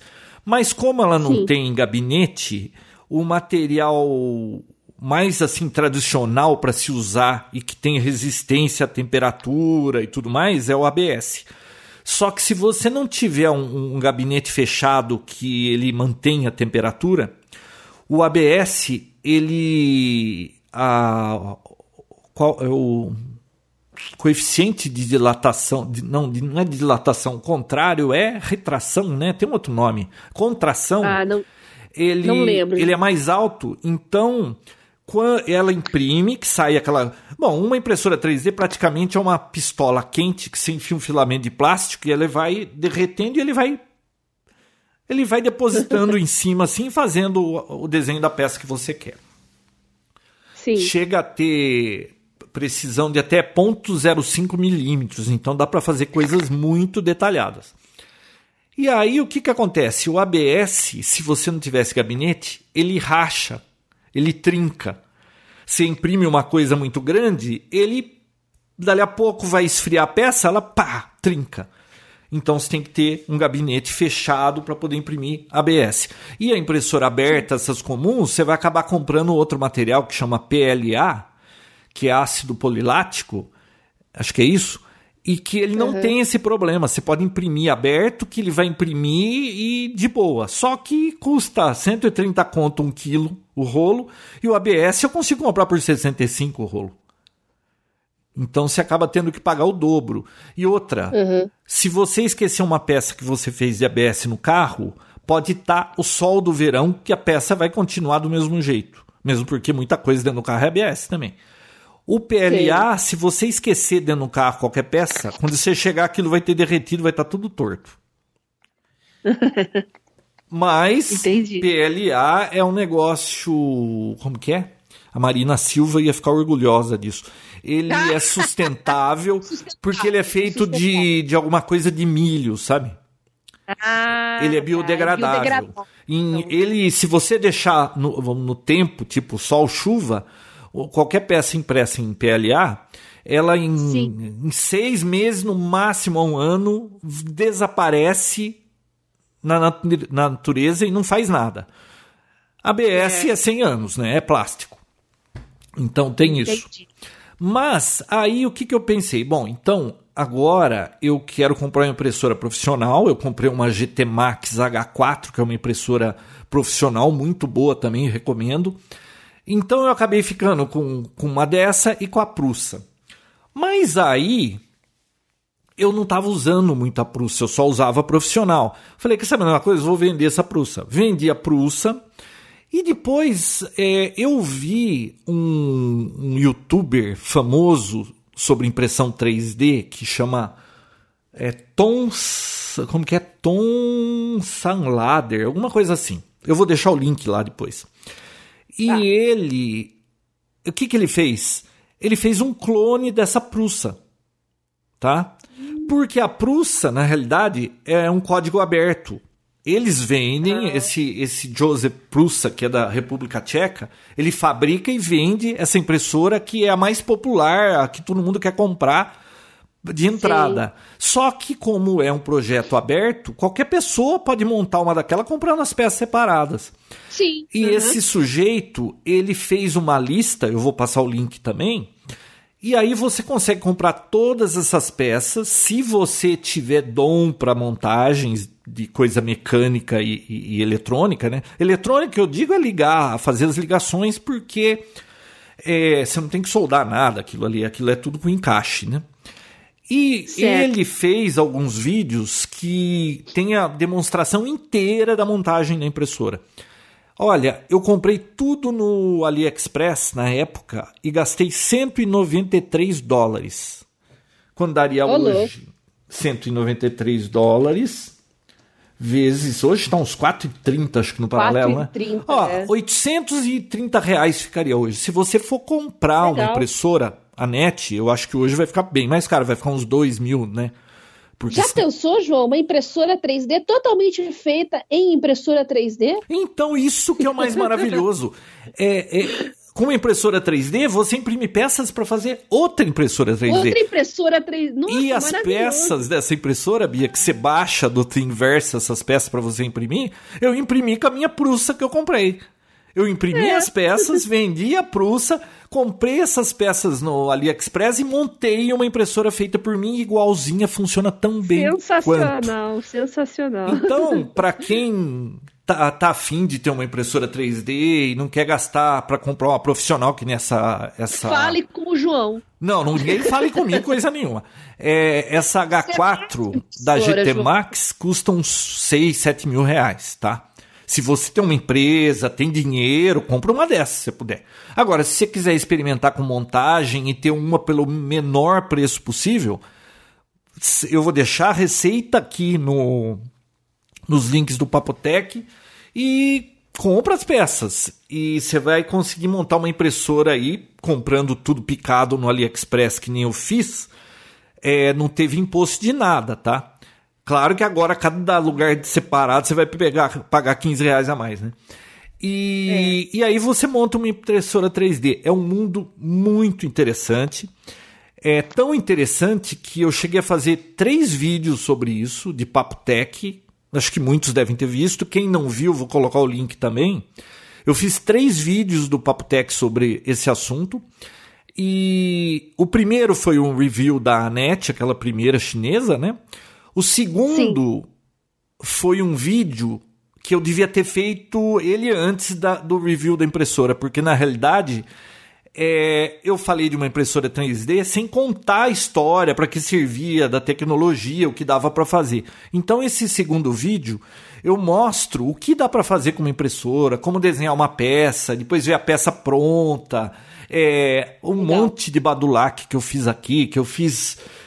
Nossa, eu fiz N modelos de, de robôs, Fred Flintstone, é, uhum. sabe, o gato da Alice. Aí, ah, tanto, Bia, que dessa brincadeira de 3D aqui, a minha filha mais nova e o namorado dela ficaram tão entusiasmados que eles compraram duas impressoras dessa profissional e eles criaram uhum. um site, tá? Eu vou deixar o link lá também. Que uhum. hoje eles não estão dando muita atenção porque eles estão muito enrolados com a profissão deles, mas eles começaram a fazer e vender online também serviços e peças e tudo Sim, mais. Nossa, para quem está procurando algum negócio, alguma coisa, é uma área que precisa entrar no começo, se bem que já acho que não estamos mais no começo, né? Mas é um negócio é. que eu achei muito bacana. Quem é da área de tecnologia, olha, vale a pena ter um brinquedo desse. Não sei como alguém vive sem ter uma impressora 3D em casa. O único alerta que a gente dá é o seu tempo vai ser gasto tudo nisso, hein? Porque é viciante. Né? Nossa, né? eu acho que eu fiquei um ano em cima desse negócio, assistindo tudo quanto é vídeo, aprendendo cada é. detalhe. É. Eu consigo imprimir peças aqui que você olha, você não acredita que aquilo foi feito em impressora 3D. Sabe? É, é, toda hora eu preciso num negocinho. Olha, o, o, namorado da minha filha mais velha, ele é gamer, né? E uhum. ele.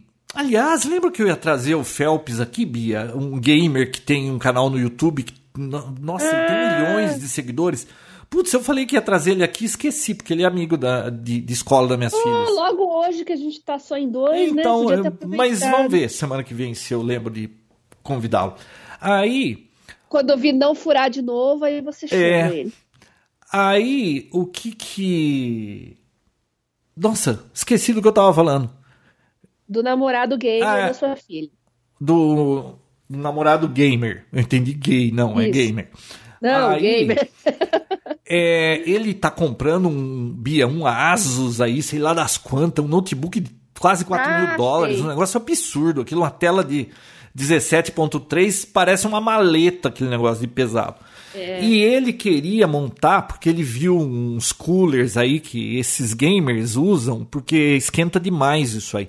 Eles colocam em cima de uma plataforma que, que tem ventoinhas para refrigerar. E aí ele estava falando que não achava um que, que, que refrigerasse direito, que blá, blá, blá. Eu falei, pô, por que a gente não faz um, né? Uhum. Eu até postei lá no grupo do Papotec o, o desenho que eu fiz no, no CAD e, e a peça já começando a montar. Quando estiver pronto, eu vou colocar as fotos e vou deixar o arquivo disponível para quem tiver 3D e quiser montar um igual, baixar o arquivo e montar em casa. O que, que eu fiz? Legal. Eu desenhei as peças é, fui aqui numa loja de parafusos aqui do lado, comprei aquelas barras rosqueadas e, e serrei e, e, fiz a montagem. Acho que eu gastei 16 reais com todo o material. Ele comprou as Legal. ventoinhas, que deve ter custado uma micharia também, e, e vai virar um cooler de notebook de gamer. Então dá para fazer muita coisa com esse negócio. Da, assistam o vídeo lá para vocês verem quanto badulaque pela casa eu fiz. Eu fiz, ah, tinha uma Bia, tinha um. Na pia da cozinha, é, hum. quebrou aqueles ralinhos, sabe, que seguravam sujeira e não achava Sim. de jeito nenhum. Aí eu falei: quer saber uma coisa? Eu vou fazer isso na 3D. Vim aqui, desenhei, bababá, imprimi colocou lá. Coloquei lá. A hora que a minha esposa viu aquilo, ela falou: Ah, agora vi vantagem ter uma impressora 3D, né?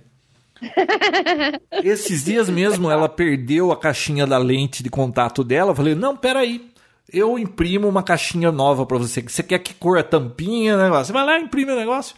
É sensacional. Você prometeu aquela base para mim lá, hein? Putz, e Bia, você acredita que eu esqueci? É, eu tô, por isso que eu tô Nossa, lembrando. Nossa, nós precisamos ver outra vez, que agora deve ter outras melhores, e aí se escolhe outra vez.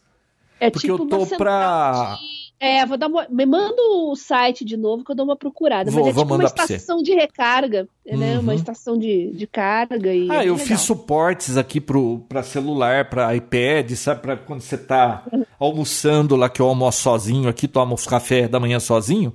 Então você põe no suporte ele deitado ou de pezinho para poder ficar lendo. Putz, é muito legal. De repente eu vou fazer um suporte desses com o logo do Papotec, né? E de repente a gente manda para alguns ouvintes. Uhum. Bom, acho que de 3D era só isso para comentar, né? Desse projeto muito legal de uma Prussa clone. E, e, as informações vão estar todas lá nos links lá para vocês seguirem. Quem tiver afim de, de montar um negócio desse. Eu achei muito divertido, valeu a pena montar isso aí. Muito bem, muito bem. E mais algum assunto, João? Ah, então, deixa eu ver, eu queria saber do smartphone. A gente já falou, falei da Prussa, de Correios. Ah, e só mais uma coisa que eu lembro que eu postei no Papotex semana. Hum. Eu postei uma enquete lá. E aliás, eu, o, o Facebook ele está limitando as enquetes, né? Agora você não pode pôr mais do que em época eleitoral. Parece que você não pode pôr mais de duas perguntas, porque senão a enquete de eleitoral e eles não querem que você fique discutindo muito esse assunto lá. Falar pra você, viu? Ai, Mas eu fiz uma enquete, Bia, sabe perguntando o quê? É. Eu tenho um amigo meu ele. Esse amigo meu, ele tem 94 anos, será? Ô, louco. É, mas ele é mais novinho. A esposa dele fez 100. Uhum. E, e, aliás, nossa, a esposa dele foi enviada da ONU para a Rússia na época da Cortina de Ferro. Cada história que eles têm para contar. Nossa. E esse amigo meu, ele. Você já ouviu aquela piadinha do Toninho de Ribeirão Preto? Que, Ai. que eles falam, ah, o Papa, não sei o quê, ah, mas quando olha lá em cima, ah, se aquele é o Papa, eu não sei, mas o cara que tá dele, do lado dele é o Toninho de Ribeirão Preto. Uma piada desse naipe aí. Esse amigo meu, Bia, Ah, todo mundo conhece esse cara, ele conhece todo mundo. E. Imagino, né? Então, mas é assim um negócio meio que no começo eu até ficava assim, mas pô, esse cara conhece todo mundo. Ele conheceu é, não sei quantos presidentes, o governador, é fulano, no- todo mundo ele conhece. Aliás, teve uma vez, é, lembra do Luiz? Acho que você conhece o Luiz, né? Acho que sim, eu Então. lembro. que a gente falou dele lá do pedágio no, num episódio aqui. Viu? Eu lembro que ele morava aqui numa área rural, perto de Viracopos, que era uma. Era uma área que era só de. de descendente de suíço. Helvétia, chamava. E ele vivia querendo internet rápida com fibra, não instalava, não instalava. Toda vez que ele chamava, vinha lá, ah, não tem, não tem, aqui não chega o negócio, não chega o negócio. E a gente conversando com esse amigo nosso, no- pelo rádio amador, hein? É, Esse amigo nosso falou: Ah, você tá tendo problema e tal. Ah, eu conheço uma pessoa na, na telefone. Na, acho que era telefônica na época. Na telefônica, eu vou ver o que eu posso fazer. Beleza. Aí a gente conversou e ele esqueceu. Bia, passou umas três semanas, ligaram a internet na casa dele. Ah, Aí ele pegou e ligou para esse amigo nosso e falou assim: Viu, com quem que você falou na telefônica? Ele falou: Com o presidente, ué. Aí. Todo mundo mesmo, hein? Bia, esse cara, um, um tempo atrás ele tava me falando, assim, isso quando eu conheci ele há umas décadas atrás, é, ele falou que ele ficou ciceroneando o Henry Kissinger, que foi secretário de Estado americano, acho que do governo Nixon. É, eu falei assim, pô, mas ficou ciceroneando o, o, secretário de Estado americano, né? Falei, bom, tudo bem, né? E aí um dia eu fui na casa dele, eu olhei assim, um quadrinho assim na, no escritório dele, assim. Ao amigo Roberto, foram muitos bons os dias que eu passei com você, bababá, um abraço e não sei o que, não sei o que, Harry Kissinger. Caramba! E não para aí. Você sabe o que. Bom, depois eu vou contar porque que eu tô contando tudo isso, não tem nada a ver com isso. Você vê como a gente divaga, né? Se É, você procurar no, no YouTube um vídeo da inauguração de Brasília, é, no começo ele tá lá. O cara do som que vai começar a retransmissão da. é, via rádio, né? Porque na época era via rádio, da inauguração de Brasília. Primeiro cara que ele agradece na transmissão de rádio é o Roberto Snardi, que é esse amigo meu. Mas por que, que eu tô falando dele? Olha, ele, ele é- ele é deficiente visual. Ele ficou deficiente visual com uma, com uma infecção que ele teve aos 15 anos, com um problema que hoje não aconteceria. Hoje a pessoa não perderia a vista, mas naquela época, que acho que foi em 51, é, não tinha como resolver, então ele ficou deficiente visual. E ele, Bia, é uma das poucas pessoas que eu conheço que ainda curte música, sentar na frente de um aparelho de som e ficar ouvindo música. Todo dia ele faz isso. Sempre, ele me liga aqui quase toda semana e, e fala das músicas e a gente discute música. E uma coisa que eu fazia no passado, na minha juventude, que, bom, naquela época a gente não tinha celular para ficar distraído, não tinha TV a cabo, não tinha, não tinha nada. Então, você sentava na frente de uma caixa de som e curtia um disco, você comprava um LP, você curtia o disco de cabo a rabo e ficava ouvindo tanto aquilo que você, o- você tinha que ouvir sempre o disco inteiro e não uma música do disco, porque você estava acostumado com todo o, o- aquela aquela música completa da obra do, da banda que você estivesse ouvindo, né? E aí eu coloquei um- uma enquete no, no Facebook essa semana perguntando: Você tem costume de ouvir música, parar e ouvir música? Sem estar tá fazendo outra é. coisa, sem multitarefa, tá? Não vale ouvir música com fone de ouvido Sim. fazendo outra coisa. E, e aí eu perguntei se, se teve esse costume no passado e não tinha mais, se ainda faz isso ou se nunca fez isso. Bia, da nossa. Deixa eu ver o resultado que deu a enquete, que eu achei muito interessante, porque uhum. ninguém mais faz isso. Sim. É, o número de pessoas que nunca fez isso é muito grande. Sabe, curtir música, ficar. Uhum. Olha aqui, ó. Resultado. No passado, não mais 54 pessoas. Sim, mas ocasionalmente 44. Até que tem bastante. Nunca experimentei isso. 11. Nossa, época que eu olhei estava invertido esses resultados. 11 nunca uhum. experimentou isso. E sim, com frequência, 9. Então, olha como nove. mudou. Nove. Olha como mudou a coisa. Porque é. na época a gente sentava na frente de uma caixa de som, você fechava os olhos e ficava curtindo a música. Então você ouvia os instrumentos, você, sabe? Era uma experiência diferente. E hoje as pessoas ouvem música, primeiro que ouve com uma qualidade desgraçada do MP3, né? É. Assim, a maioria das vezes. E, e, principalmente é. os jovens que conseguem ouvir mais as altas frequências, putz, sabe, perde muito com, com o MP3. E. Você sabe como que o público geralzão, assim, o grande público ouve música hoje? Você não, não vai adivinhar. Tenta chutar aí, adivinha. Deixa eu ver. É... Spotify. Spotify. Não. Também tem bastante, mas não é o, o grosso. Que ouve música embalada? O grosso, o grosso é YouTube, João. Acredite se quiser. Ah, é? Você põe a banda que você quer e fica vendo o videoclipe? É, salva, tem aplicativos como YouTube Go para deixar offline e você fica ouvindo. É por isso que tem clipe de funk com 200 milhões de visualizações, né? Tem, tem aqueles que, que gostam, aqueles que ouvem 200 vezes e tem aqueles que entram só para xingar, né? Hum. Ah, o Lulu Santos falou esses tempos atrás aí que nós estamos na fase anal da música. Ah! e olha, eu tenho que concordar com ele porque tem coisa ruim. Quem que falou isso? O Lulu Santos. Muito bom. Viu? É, aqui em casa, como a gente sempre ouviu muita música, eu sempre tive aparelho de som, assim, eu tenho um home theater que eu, eu uhum. ouço mais música do que eu vejo filme lá.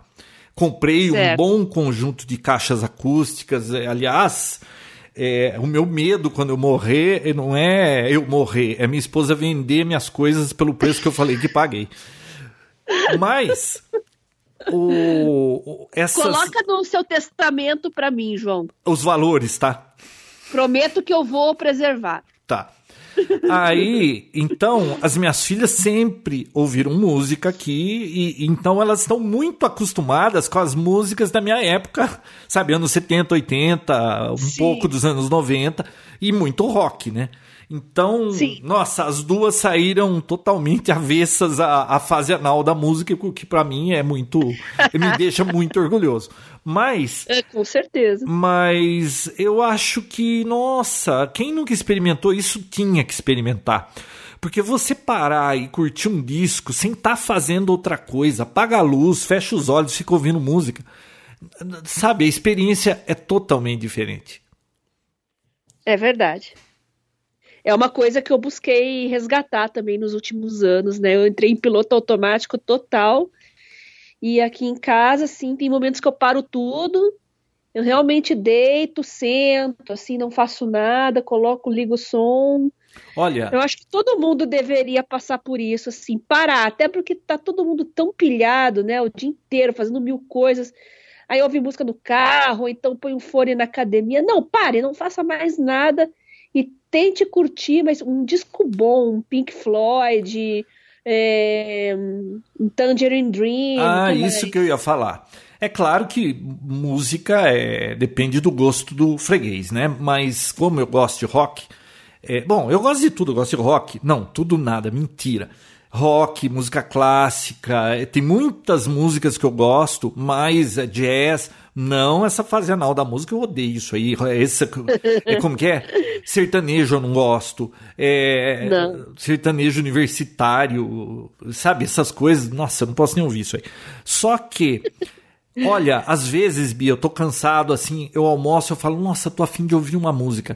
Eu ponho um álbum do Pink Floyd, ou eu coloco, por exemplo, a Rhapsody in Blue do Gershwin, simplesmente Sim. sensacional nesse é. conjunto de som que eu tenho aí, tá? Que hum. eu tenho um receiver Yamaha, que eu não lembro que modelo que é, deve ser, acho que alguma coisa 975, sei lá, que VSX 975, e, e esse par uhum. de caixas que minha esposa não pode saber quanto custou, que é da Polk Audio RT9A, um negócio assim. É, aliás, Sim. a história dessa caixa foi assim, ó. Na época que eu estava construindo a casa, eu eu não eu tava procurando, nossa, que caixa que eu vou pôr, né? Preciso ver um, um bom par de caixas, mas não vou gastar mais do que X nesse negócio, porque não, não vou gastar. Aí eu tava numa loja nos Estados Unidos, e sabe aquelas lojas que tem vários ambientes com várias caixas acústicas? Aí, aí eu falei pro cara, né? É, que caixa você me recomenda tal? Aí ele falou assim: olha, qual o valor que você quer gastar? Ah, eu quero, no máximo tanto lá, de dinheiro. Aí ele, ele falou assim: ó, tem essa aqui, essa aqui. E aí ele, me, e ele tinha lá para fazer aquele blind test, que é você é, ele tem uma chave e ele tem as, ele tinha naquela sala três marcas de caixas acústicas, três modelos de, de marcas lá, e ele mudava uma chave e você ouvia a música. E aí você ouvia a música a, a, a, que mais te agradasse. Porque esse negócio também é muito relativo, viu, Bia? É, eu falar, olha, uhum. essa caixa é melhor. Mas, viu, o, o formato do tímpano, do, do, do, do, ouvido das pessoas, do tímpano, não, do, da. Como chama essa. Da orelha, né? Que tem todas essas cavidades. Cada pessoa é diferente, cada pessoa percebe o som de uma forma diferente. Então, pode ser que uma caixa para uma pessoa soe melhor do que uma outra. E também depende Sim. da pessoa conhecer música para ver o que ela tem que ouvir para ela acabar decidindo o que ela acha melhor. Mas isso é muito relativo. Mas pra aí. Quem tá na fase anal, a grande verdade é que qualquer coisa serve, né? Pois é. Aí o que, que aconteceu? Ele terminou, me fez o demo e ele falou assim: posso te mostrar uma outra caixa? Eu falei, pode, né? É, só que essa daqui, o preço é X. Eu falei, não precisa nem mostrar. Ele falou, não, mas eu só quero te mostrar. Ele falou, essa caixa chegou essa semana, eu ouvi isso aqui, eu nunca ouvi nada assim na minha vida. Eu falei, bom, então tá, né? Bia, por que, que o desgraçado foi me mostrar aquela caixa? Aí eu saí de lá querendo aquela caixa e enquanto não deu para eu comprar aquela caixa, eu nunca comprei aquela caixa. E, e no fim, o meu home terminou. Eu acho que depois de uns dois anos eu comprei aquela caixa. Não me arrependo, valeu cada centavo. E nossa, o dia que você vier aqui, eu vou colocar um demo para você ouvir. Eu tenho umas Muito músicas bom. específicas para audiófilo, sabe? E Sim. nossa, você parece que você está num ao vivo vendo aquele negócio. Claro que deve Sim. ter caixas até melhores, mas aí não era pro meu bolso. Meu bolso, é, né? pelo menos é uma coisa que você conheceu, teve contato, né? Mas Já é muito legal. Música, a gente precisa ouvir mais músicas. Com certeza. E, e esse amigo meu, é, nossa, ele dá uma importância muito grande para a música. Ele tem uma coleção enorme. Ele ouve música, de, bom, desde a época ele era criança, que lá para os anos 20, né? E ele, ele tem coleções de tudo quanto é fase, de, de, de tudo quanto é época. E nossa, é muito legal quando eu vou na casa dele e a gente fica discutindo sobre música. Muito bem. Bom, acho que por hoje chega, né? Porque já deu, né? É, eu acho que deu. Mas não dá pra gente fechar o Papo Tech sem comentar uma notícia, um breaking news aqui, que eu vi uns 15 minutos antes da gente começar a gravar, né? Eu abri as notícias aqui. Da biblioteca? o Museu Nacional é lá no Rio de Janeiro, né? Sendo destruído pelo fogo, né? Então não dá para deixar de comentar aqui. Já a gente falou até da fase anal da música, falamos da, da, da cultura. Parece que é um retrato do Brasil, né? Aqui o que realmente importa, a gente faz pouco caso, destrói e o lixo se venera. Né? Nossa, é, eu não sei exatamente o que eles tinham lá nesse Museu Nacional, ah, mas, parece que, falar. mas parece que eu, eu vi falar. assim as chamadas das manchetes que perdeu-se grande parte da história do Brasil. Sim, até arqueologia, paleontologia, o fóssil da Luzia, que é o, o hominídeo mais antigo do Brasil, né? Estava lá também. Muitas coisas é, de egiptologia, tinha múmias também, tinha artefatos de valor inestimável, né? Muita coisa da família imperial também. Dizem que tinha mais de 200 mil itens. Pelo que eu estou vendo nas fotos aqui do incêndio, não vai sobrar nada, João, porque acabou mesmo, sabe? É, então, então eu, é esse negócio apareceu agora há pouco, né? É, apareceu agora, um pouco antes da gente começar a gravar, né? Bom, tem é aquela frase de quem não é preserva sua história perde sua identidade, né? Bom, a gente tá sem identidade faz tempo. E não esperem nada menos do que essa semana inteira todos os políticos que vocês imaginarem, todos os candidatos, todo mundo choramingando. É, eu, estou vendo aqui, nada. ó, incêndio de grandes proporções destrói o Museu Nacional no Rio de Janeiro prédio é abrigava Luzia, o esqueleto humano mais antigo das Américas. Isso, exata, das Américas, hein? Então a Luzia morreu duas também. vezes. Fósseis que só tinha aqui no Brasil, aqui na América do Sul, né? Que estavam lá. São realmente um valor inestimável e coisas irrecuperáveis. Tinha uma pequena biblioteca lá também, só de exemplares raros. Então, quer dizer, acabou também. Bom, né? e claro, é. né? Certamente tragédia poderia ter sido evitada, diz ministro da Cultura. A reportagem já alertava a situação de abandono. É. É, é o estado das coisas. Então, e a Defesa Civil já avalia desabamento, o prédio vai desabar. É. Pela, pelo que eu estou vendo nas fotos aqui, é bem isso mesmo. Não vai sobrar nada e vai tudo pro chão. Bom. Parece que tinha 20 milhões de itens, pelo que eu tô vendo, que é coisa pra caramba, hein? E agora, vamos ver foi. esses miseráveis, no... esses bandidos. Grandiosidade e decadência marcam o Museu Bicentenário criado por Dom João VI em 1818. É, anos, né? Como explicar o futuro que deixamos o Museu Nacional virar cinza? Nossa, agora. É, eu, eu não me espanto, né? Fico triste, chateada, horrorizada, mas você. É um retrato do Brasil, se vocês forem ver, né? O lixo aqui é venerado, enquanto a nossa nosso patrimônio cultural é tratado com pouco caso. É assim. É, e tá aqui, ó. 40 anos pegava fogo no Museu de Arte Moderna do Rio. E destruiu é, obras de Picasso e Dali. Bom. É, já perdemos lá o da língua portuguesa e teve o outro lá que eu não me lembro agora, que também pegou fogo, né? Nada de novo no Ai. front. É, nada de novo no front. Só que realmente o que tinha nesse museu aí complicado, hein? Bom, Vamos lembrar que o Museu do Ipiranga em São Paulo tá aí há anos fechado também. Nossa, você já foi nesse museu, Bia? É, eu queria muito ir de novo, assim, mas não abre. É, então, eu fui e criança. que estado ridículo, vergonhoso tava aquilo. A gente andava e tinha partes que você não podia passar porque tinha perigo de cair e, estava aberto, e, e, mas tudo muito mal conservado, tudo, viu? Nós somos amadores, sabe? Não, não tem jeito. É. Você já foi num museu, por exemplo, nos Estados Unidos? É, o que, que é aquilo, sabe? É, não, não, tem, é. não tem comparação. É, o, o, o que eles se dedicam para para apresentar um museu e aqui no Brasil, é, viu, nós somos amadores, não tem jeito. Amadores, negligentes, criminosos. Mas, Bia, o importante é cerveja e futebol no fim de semana. O resto não interessa para o brasileiro comum. É. Dizem que os próprios cariocas não conheciam muito bem o museu, né? Não estou querendo falar mal dos cariocas, mas isso você pode colocar em qualquer cidade, tá? Eu tenho certeza que em São Paulo é a mesma coisa.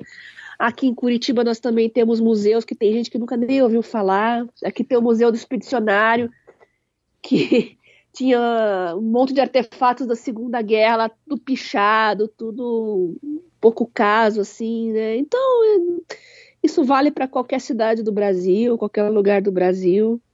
Minha filha fez um. Ela ficou um mês na Alemanha e ela foi praticamente cada dia num museu diferente. Ela conheceu quase tudo que foi possível. É. Pensa num rato de museu para minha filha mais velha. Uhum, o Museu de História Natural de Londres é uhum. maravilhoso. Aliás, na Europa inteira, né? Você tem museus maravilhosos. Bom, mas aqui a gente tem bem o queer. Como que é o Queer tratado. Museum? Como que é aquele negócio? é, eu tô falando pra você, nós estamos na fase anal da música e da cultura. Bom, depois dessa, fechamos o Papotec, né, João? Chega. Sim. Então, até é, a semana que vem, Bia. Volta com o Vinão, eu espero. Daí eu posso falar mais de relógios com ele de novo. Falou, então. Muito bem, então, um beijo para todos e até a próxima. Tchau. The matter is closed. Dismiss. Papotec, onde você fica por dentro do que está acontecendo no mundo da tecnologia, estará de volta na próxima semana com mais um episódio inédito.